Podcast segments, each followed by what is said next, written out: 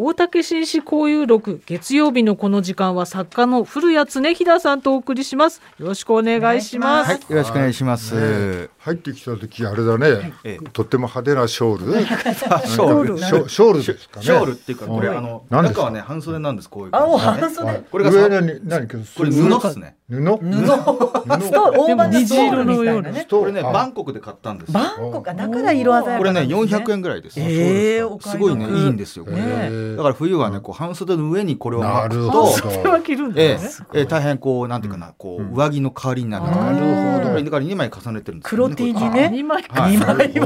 枚重ねおしゃれ。いやいやわかんないです。大体ね布巻いときはおしゃれになるんです。これも入ってきた時宮川明宏さんが入ってきたのうんなんかこ確かにかなりう、うん、まあまあとか言い。今の笑い方もちょっと三輪さんチック。面白いですね。えーはい。素敵な。ありがとうございますおおしゃれですよね。でもいや、ね。おしゃれじゃないですよ。あの、いかに安く、あの、古着屋さんとか、海外のその露店とかで買ったものを、なんとなくこう、おしゃれっぽく、いかに見せるかっていう、でもそれで街歩いてるわけでしょ。それ。歩いてますよ。やっぱね。やっぱ宮川明宏が来た。そうですかね。いや、非常にお褒めの言葉でございます。さて、はい今日は今日はですね、あの、絶望的な北方領土問題という話で。絶望的な北方領土。ねあの先般先週の18日にはい。ロシアの外務大臣でありますラブロフ氏がですね、うん。えー国ロシア国内のメディアに対してインタビューに答えましてこういうふうに言いました、えー全体として我々にはもはや日本を含むどの国とも領土をめぐる論争は存在していない。はい。すべて終わっていると。うん。これは NHK ニュースからの引用なんですけれども、まあ、つまりこれは北方領土問題というのはもうないよと。もう存在すらしてなくてもう終わってるんだよということでございまして、まあ、皆さんあの去年のウクライナ戦争勃発からですね、まあ、それはそのなんて言いましょうか、えー当然その直感的にね、えー領土交渉厳しいなっていうことは、まあ、皆さん薄々分かってたと思うんですけれども、まあ、にもお関わらずと言いましょうか、まあ、あえてこれを言われたということはかなりとどめというかですね、まあ、そんな雰囲気になってまいります。安倍総理は、えー頑張ってはいましたけどね。プーチン大統領とはい、28回のはい。領土交渉を重ね、ええ。最後は日本日本の方で、ええ。まあ、出身地山口そうです。まで来ていただいて、結構艦隊してましたですね。ええ。え温泉には入らなかった。噂が出てますが、えええ。そうですね。まあその結果がこの終わったかよっていうのはね。えーかなりこれは報道されましたけれども、はい。まあ今日はそんな話ですけれども、はい。実はこの北方領土、えー問題、えー、ハボマイシコタンエトルフクナシルと、これはあの私地元がね生まれも育ちも北海道でございますから、はいまあ地元の問題でもございましてね、だから私が小学校とか中学校ぐらいの自分っていうのは今もそうですけれども北海道庁っていうのがね、札幌にありましてそしたら、えーでっかい縦看板がかかってまして横断幕かな、えー四島帰る日平和の日っていうね、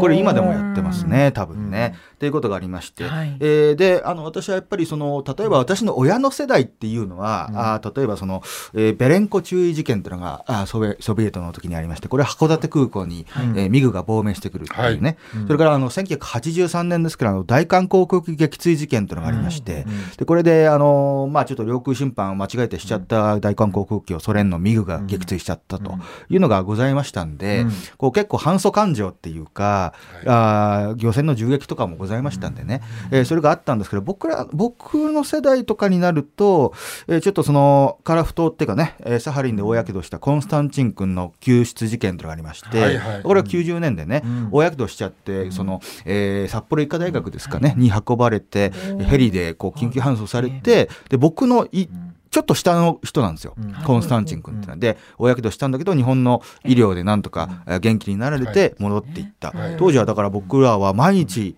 北海道のテレビが今コンスタンチン君はどうなってますっていうことを毎日やってて、学校で、えーっと、お千羽鶴かなんかおりました。まあ。へだからコンスタンチン君元気になってほしいって、当時はもうソ連崩壊直前ですけれども、そんなことがあったんでやっぱり命っていうのはもう国境はないもんだななんていうことはね、思いましたね。ちょっと世代としても、その地元の中でロシアソ連をどう捉えるかってちょっとギャップ若干いい意味でも悪い意味でもギャップがあるのかもしれないと思います。さてこの北方領土問題ですけれども、まあちょっと僕の感想で言うと、まあ、そのもちろん相手があることですけれども、うん、まあ、ロシアってそもそもあのこの北方領土返す気そもそもなかったんじゃないのっていうふうに、うん、まあ、私はなんか思っておりまして、うん、まあ、例えばその地元本当の地元の根室とか行きますと、はい、結構アンケートを取るとですね、まあ、僕のアンケートですよ、でも結構その4党一括っていう人はあんまりいなくて、うん、2党でいいっていう人が相当多いです。だから2党っていうのは歯舞シコタンのことでありますが、まあ、その、えー、結論に行く前にちょっとその北方領土の、まあ、ちょっととした歴史的なことを言いますけれども、はい、まあもともとまあもちろんこの4島は我が国固有の領土でありますけれども、うん、まあもともとはその、えー、まあその近世ですよね。江戸時代はこの江戸地っていうのは今の北海道のことですけれども、うん、札幌とか函館とかあの辺は西蝦夷って呼ばれたんですよね。うん、で今の帯広とか釧路とか根室それから千島の方ですよね。はい、これが、えー、と今の道東になるわけですけどこれが東蝦夷っていうふうに言われたんですよ。だからざっくりなんかこう東の蝦夷みたいな感じで、はい、まあ認識されていて、まあもちろん当然そこにはですね、えっ、と千島アイヌと呼ばれる人たちが、はい、えー、非常にあの豊かな生活をしていらっしゃったところに日本人が入植したという部分がありますんで、まあ確かにその近代以降は日本の固有の領土なんですけれども、まあちょっと太古の昔から日本人が住んでいたかっていうと、まあちょっとそれは微妙なところかなとは思います。まあただ日本の領土であることには間違いないと思いますんで、でそれでえっ、ー、とまあ明治維新になりまして、えー、まあ時代が経ちますとやっぱりエトロフ島って言ったら皆さんあのねちょうど今12月でございますけれども、12月8日、真珠湾攻撃じゃないですか。はい、真珠湾攻撃でナブの南雲機動艦隊が、うん、えー、ハワイに向けて出港する時の集合地点というのはね、うん、エトロフ島の1カップ湾ですからね。結構日本の歴史に、えー、節目節目で関わってくるんですよね。だからまずエトロフ島に集結して、そこから、えー、隠れてですね、ハワイにまで行くと。これが真珠湾の前の段階で行ったのがエトロフ島だったんですけどね。まあまあ、そんなことがございまして。で、まあ、いよいよ日本が戦争に負けてくりますとですね、うん、この、えー、ソビエトが日本を、えー、中立条約を侵犯してこう攻めてくるということになります。まあ、これによって北方領土問題というのは今発生するわけですけれども、うん、まあ、その時によくあの千島カラフト侵攻ということになりましたけれども、うん、あのあの辺っていうのはあの千島特に千島列島っていうのはあの一番北側のまあ、カムチャッカのちょっとこう、まあ、手前に国境の島であるシュムシュ島っていうところに日本軍の守備隊がいまして、まあ、そこで相当日本軍は奮戦するんですけれども、やっぱりエトロフとか国後というのはもう、えー、ポツダム宣言というかその終戦の後に無血占領されたような部分がございますんで、まあ、特に日本軍も守備隊を置いていないということなんですけれども、まあ、あのなんか北方領土問題っていうと日本とソ連日本とロシアだけの問題って思うかもしれませんけれども、実はその今の北方四島を占領領した時はですね、あの当時のソ連軍っていうのは、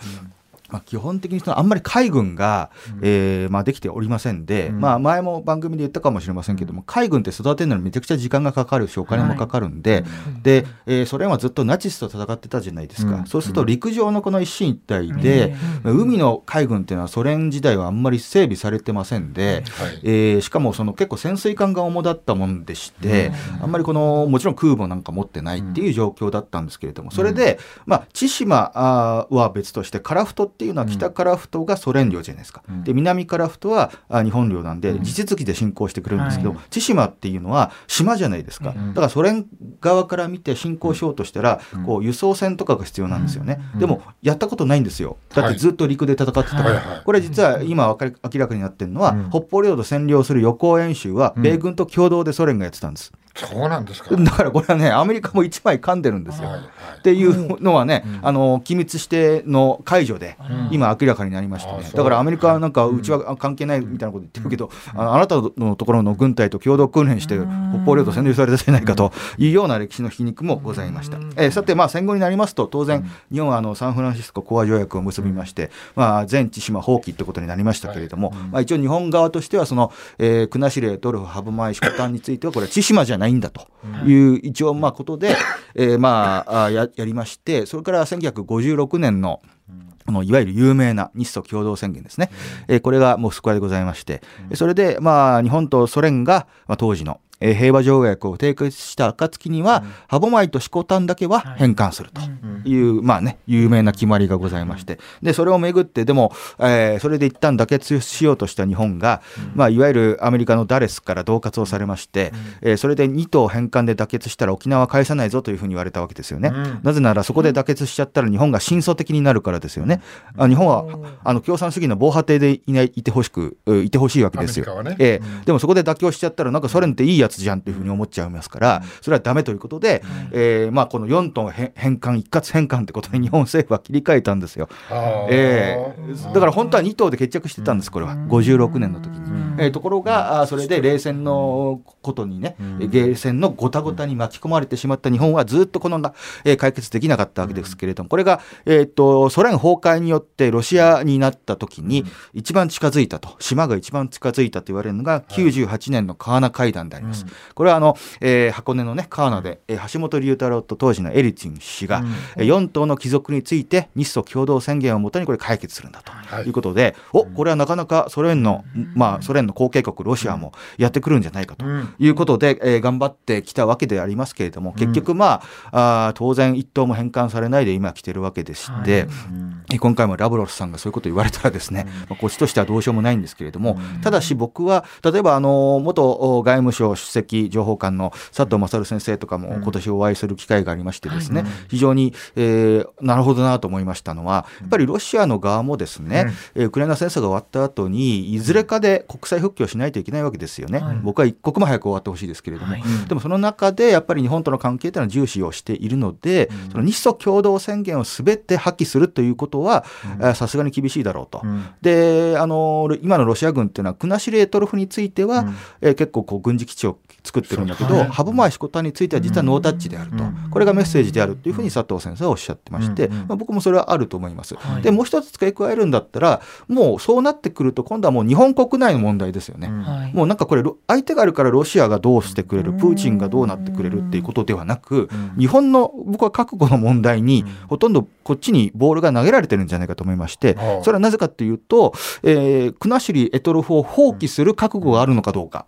日本として国後エトロフはあロシア領ですっていうふうに国民全員の一致ができるかどうか。いやこれは繰り返しますけど日本固有の領土ですが、うん、あのどうしようもない動かないんだったらそういう選択肢もあるし、うん、ということになってくるしあとやっぱりえー、もし歯舞、シコタンだけで決着するとしたらね、えー、ロシア側はこれを言ってきてるそうですよね。えー、もし 2, 2島返したとして、うん、そこに在日米軍は来ないのかどうか。うん。あそれについて来られたら困りますでしょ。そうすると今度はね日本はロシア向けっていうよりもアメリカに対してこれはうちの国の領土から絶対基地とか海兵隊とか置くなよって言えるんだろうかって。なるほど。そのロシアの交渉の前の段階ですよね、これはね。だからむしろこれはプーチン氏の思惑云々ということもあろうけれども、はい、我々日本人のこの覚悟というかね、が問われてるんじゃないかと思いまして、これはまあ本当に三すくみと言いましょうか、はい、え一筋縄ではいきいきませんですね。だからまあ、返す返す絶望的かなと思った次第であります。一時期二島返還論があったんですよ、日本でね。ありました、ありました。あったんですけども、うんええ、やっぱり全部4島じゃなければっていう意見が政府内で対立したんです、ね。えー、いやもう対立する時間でもなくて、うん、私は国後トルフは、うん、まあ、ほぼ100%絶対に無理だと思います、うん、そこは放棄する覚悟があるかどうか、はい、日本の国だけど悔しいけれども、ということを考えるべきかなと。その前にアメリカの関係があるんで、難しい、はい。はい、はい、以上大竹紳士交流録古谷恒平さんでした。明日火曜日は中島武さんがいらっしゃいます